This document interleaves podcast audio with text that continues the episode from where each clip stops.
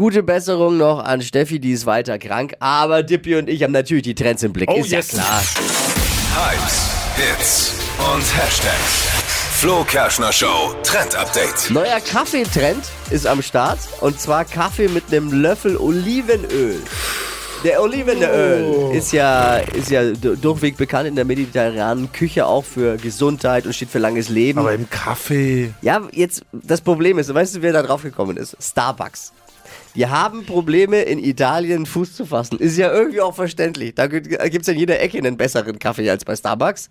Und vor allem einen günstigeren wahrscheinlich auch. Und jetzt haben sie sich gedacht, naja, wenn wir ein bisschen Olivenöl reinkippen, also pro Tasse ein Olivenöl äh, Löffel, dann lässt sich's besser verkaufen.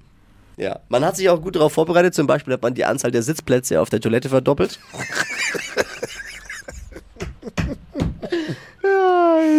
Die Italiener haben gesagt, immer noch besser als Pizza mit Ananas, ne? Macht ruhig.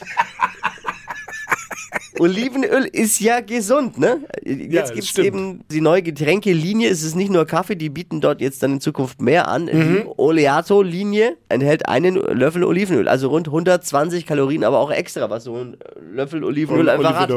Und ich dachte ja schon, uns Deutsche können die bei Starbucks alles andrehen, aber nee.